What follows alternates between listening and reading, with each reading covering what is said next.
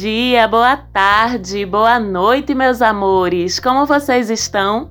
Eu aqui estou muito bem. Sou Marcela Marques. Esse é o Mapa da Maga, falando com vocês aqui diretamente de Recife, Pernambuco, Brasil o programa onde toda semana a gente dá aquela destrinchada no céu, vê o que é que os astros e os planetas estão organizando para a vida da gente naquela semana, como o movimento deles vai nos impactar aqui no planeta Terra.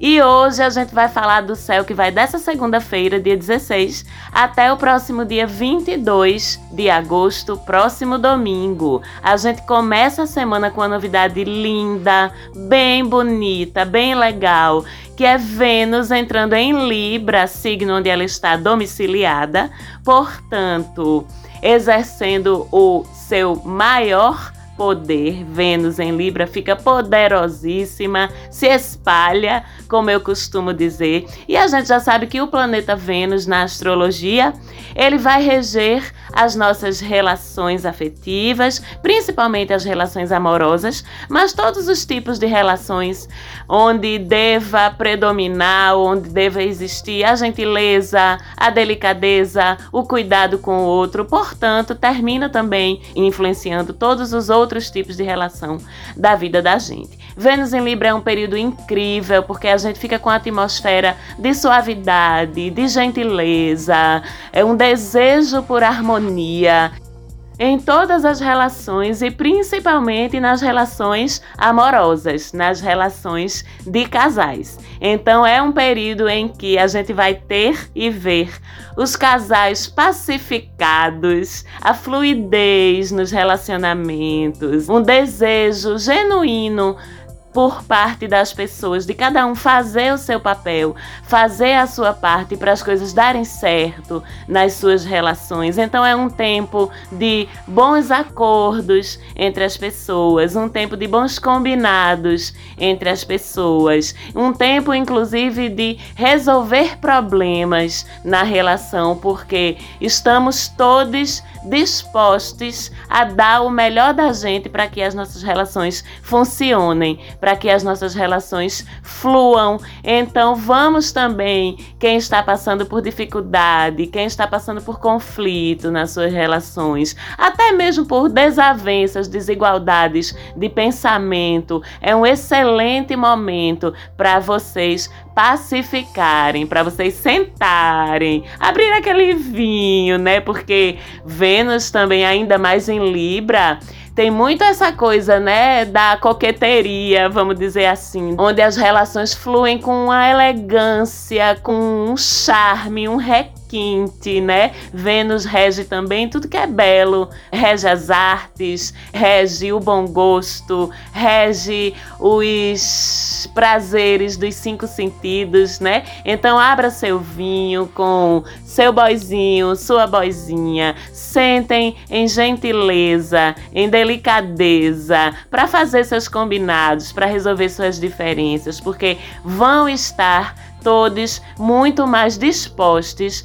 a conciliar. Então vamos esclarecer as coisas, vamos resolver com o outro ou a outra na vida da gente o que não está satisfatório, porque é de fato uma disposição muito conciliatória. Como eu disse, principalmente nas relações de casal, nas relações amorosas, mas também entre as amizades, com a família, nas relações de trabalho, até questões que não necessariamente estejam correndo dentro da justiça, mas que envolvam acordos que têm a ver com justiça, com contratos, com legalidade, com tomadas de decisões que sejam boas para ambas as partes de um acordo ou de uma negociação. Tudo isso fica muito favorecido também todos os tipos de conflitos, desentendimentos, desavenças são muito favorecidos em resolução por essa colocação da Vênus em Libra. tá certo? Fica todo mundo com essa disposição de conciliar, de ceder um pouquinho, de se colocar no ponto de vista do outro, de sair um pouquinho da sua caixa, do seu trono, do seu ponto de vista em prol de tentar se colocar no lugar do outro e entendê-lo, mas por isso mesmo também alguns de nós podemos ficar muito bonzinhos. E aí, essa temporada de Vênus em Libra pode também terminar servindo para que a gente reveja o quanto é saudável a gente ceder até um certo ponto, sim. Às vezes eu falo aqui, quando a gente tem esses movimentos de conciliação, de equilíbrio no céu, que equilíbrio é cada um ir até a metade do caminho. Não é um e dez e o outro ir 90, não. Então, Libra é sobre equilíbrio, não é a balança equilibrada, o signo, o símbolo do signo de Libra. Então, é sobre equilíbrio. Observe-se então também para garantir que você não está cedendo demais em prol dessa paz, dessa resolução desse conflito, se você não está relaxando os seus limites demais de forma que o direito do outro invada o seu. Não é a proposta também não. A proposta é igualdade e não desequilíbrio entre as relações. Aquelas pessoas que têm um mapa com mais água, que é um mapa mais sensível, pessoas que têm a força do signo de peixes, por exemplo, de câncer, da própria é, Libra, ou uma Vênus muito forte no mapa, uma Lua muito forte no mapa, que tem sempre essa tendência a se doar demais aos outros, vocês prestem atenção para não serem passados a perna ou passadas a perna e pegos aí de calças curtas por essa imensa vontade de conciliar e de resolver as coisas em paz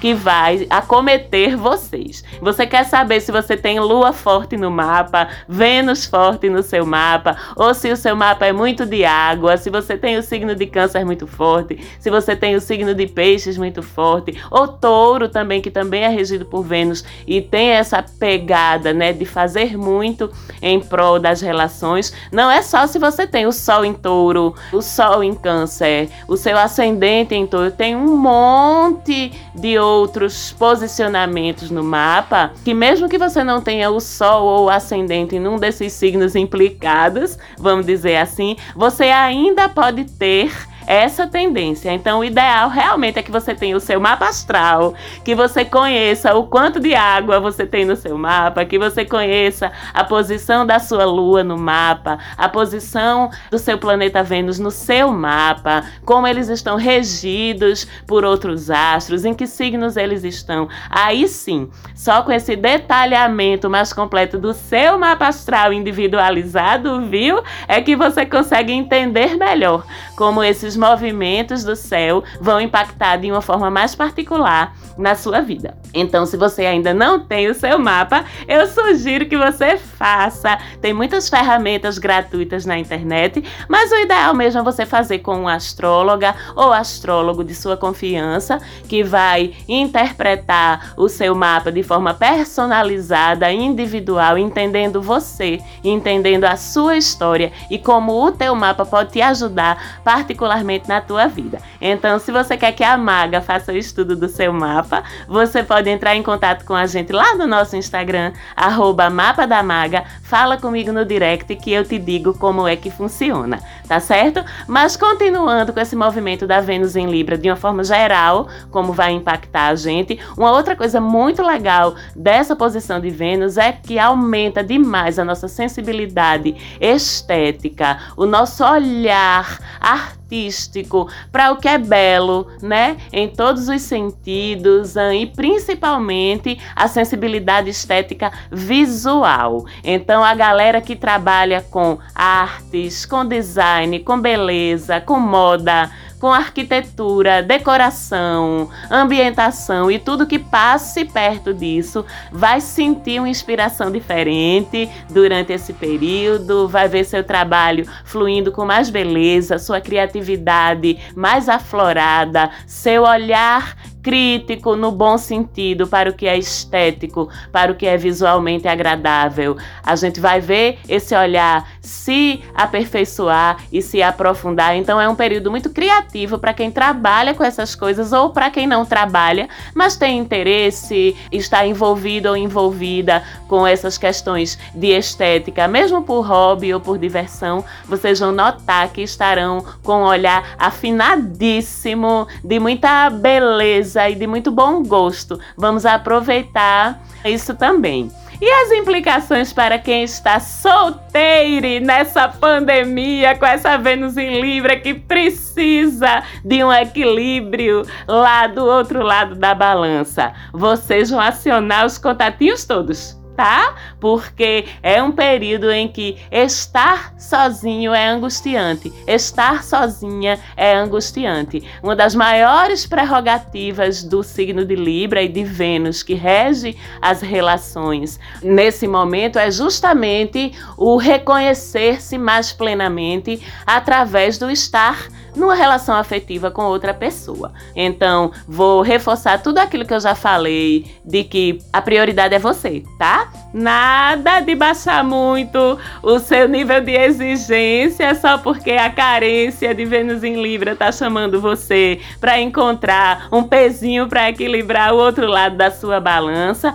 mas sim, é uma boa fase para você dar aquela revisada na sua lista de contatos, ver o que é que ficou pendente, o que é que tem potencial que ainda não foi desenvolvido e fazer uma tentativa, porque lá do outro lado as pessoas também vão estar procurando pelo mesmo que você está. Então vai que agora, não é? Você não consegue encontrar se você quiser, se você tiver afim, é claro, né? Está tudo bem também preferir continuar sozinho e curtindo a vida do jeito que você quiser. Mas essa é uma boa fase. Se você está se sentindo num momento em que vai fazer bem a você e vai acrescentar à sua vida o ter alguém com quem compartilhar, então vá-se embora. Abre aí seu zap, veja o que é que ficou pendente, que você não respondeu, que o negócio se perdeu no meio do caminho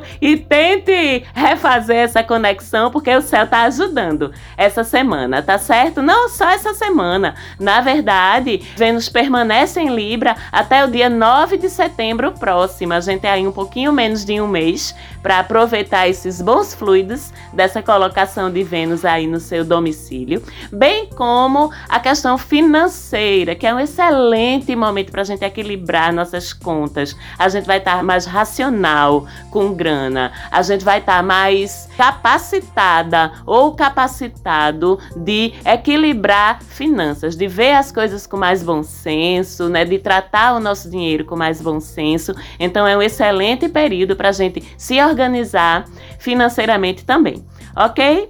Além disso, a gente tem ainda essa semana o Sol em oposição a Júpiter, né? A oposição é um ângulo que projeta situações conflituosas que acontecem dentro da gente, faz com que a gente projete em dificuldades, desafios, obstáculos, embates, né? Que na verdade vão fazer com que o que a gente precisa resolver dentro da gente seja ativado por situações externas que fazem com que a gente tenha que encarar nossos fantasminhas aí e através desses obstáculos, dessas dificuldades ou desses embates, a gente aprende mais sobre a gente se a gente estiver consciente e a gente se aperfeiçoa também, mas só se a gente estiver consciente. Se a gente não tiver, a gente vai achar que o céu tá uma bosta, com perdão da palavra, que tá querendo lascar a gente com perdão da palavra, que não é possível. O que é que tá acontecendo no céu essa semana, Maga? Que tá dando tudo errado para mim.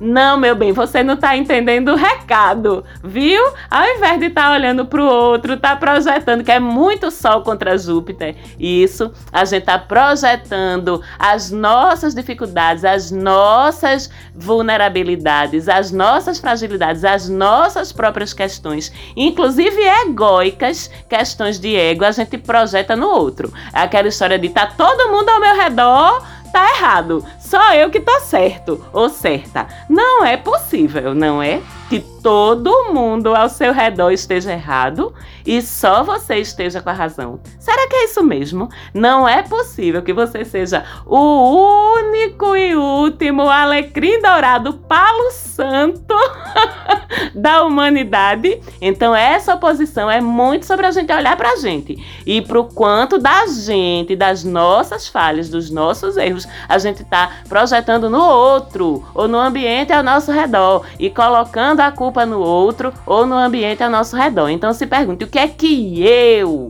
posso fazer? Porque você só pode mudar você mesmo ou você mesma. Você só pode mudar a sua atitude. Você não tem poder de mudar o mundo, né? Pelo menos assim, de imediato, pelo menos assim, porque você quer, também não. Então, tem esse convite aí para a gente olhar para os nossos excessos de ego, para os nossos excessos de reatividade, para os nossos excessos de julgamento para com o outro e para todos os nossos exageros, de uma forma geral. Não confie demais que você está certo ou certa. Não confie demais na sua sorte. Não confie demais que nada de ruim acontece com você, porque a gente fica muito ousadinho quando dois grandes poderes como são o Sol e Júpiter, ficam se estranhando. Isso dá pra gente a sensação de que a gente pode tudo, que não vai acontecer nada com a gente e que não é bem assim. E com essa oposição, tudo que a gente fizer com inconsequência, com temeridade ou com ego, tende a dar errado. Então é uma excelente semana para a gente se observar muito sobre tudo isso e fazer os ajustes que sejam precisos para que a gente não passe a semana toda achando que o mundo está contra a gente e que tudo está dando errado por conta do céu, de Júpiter, do Sol. Não, eles apenas estão apontando o que é que você precisa olhar em você, ok? Um outro aspecto muito legal dessa semana é a conjunção entre Mercúrio e Marte, que deixa a gente nervosinho, agitadinho, apressadinho, falando muito, certo? Com muita sinceridade demais, com muita loquacidade demais. E essa conjunção ela pode ser boa, se a gente souber como gerenciar ela na nossa vida, ou ela pode fazer a gente morrer pela boca é uma conjunção que pode fazer a gente entrar em confusão sem nem perceber. Quando viu, já abriu a boca, já falou a besteira, já entrou numa treta. E ai meu Deus, eu não queria nem falar isso, não era nem desse jeito que eu queria dizer. Peraí, calma, sabe? Então, por outro lado, se você domina essa loquacidade, essa facilidade e rapidez de raciocínio e com as palavras, inclusive muito estratégica também, você vai ser muito beneficiada ou beneficiado, porque a conjunção faz um trígono lindo com Urano, né? Urano, quando entra em trígono, eu adoro, porque traz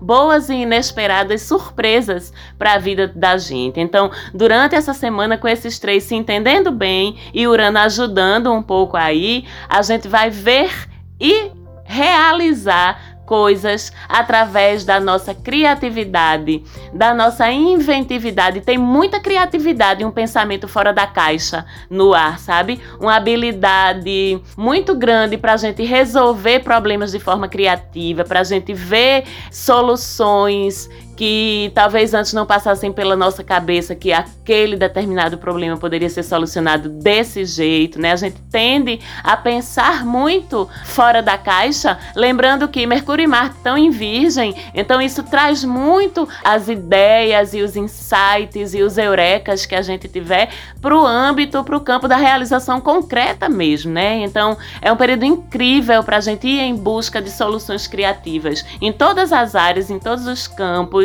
da nossa vida. E de forma mais geral, é uma configuração que é incrível para o desenvolvimento da tecnologia, das ciências, da pesquisa, das inovações científicas, tudo que a gente está precisando cada vez mais ainda nesse momento, né? Então, a gente pode ver aí novas ideias surgindo no campo da ciência, no campo da medicina, no campo da tecnologia, no campo de tendências de futuro, de avanços sociais, que é muito um assunto de Urano, é uma configuração, um aspecto aspecto bem bonito. Eu sempre adoro quando meu regente Urano, que é o regente do signo de Aquário, resolve colaborar, não é? Porque com essa energia aquariana, só dá certo se ele resolve colaborar. Se não quiser colaborar, mas pense que bota uma dificuldade danada nas coisas também, né? É linda essa configuração e vamos aproveitar, pensar fora da caixa,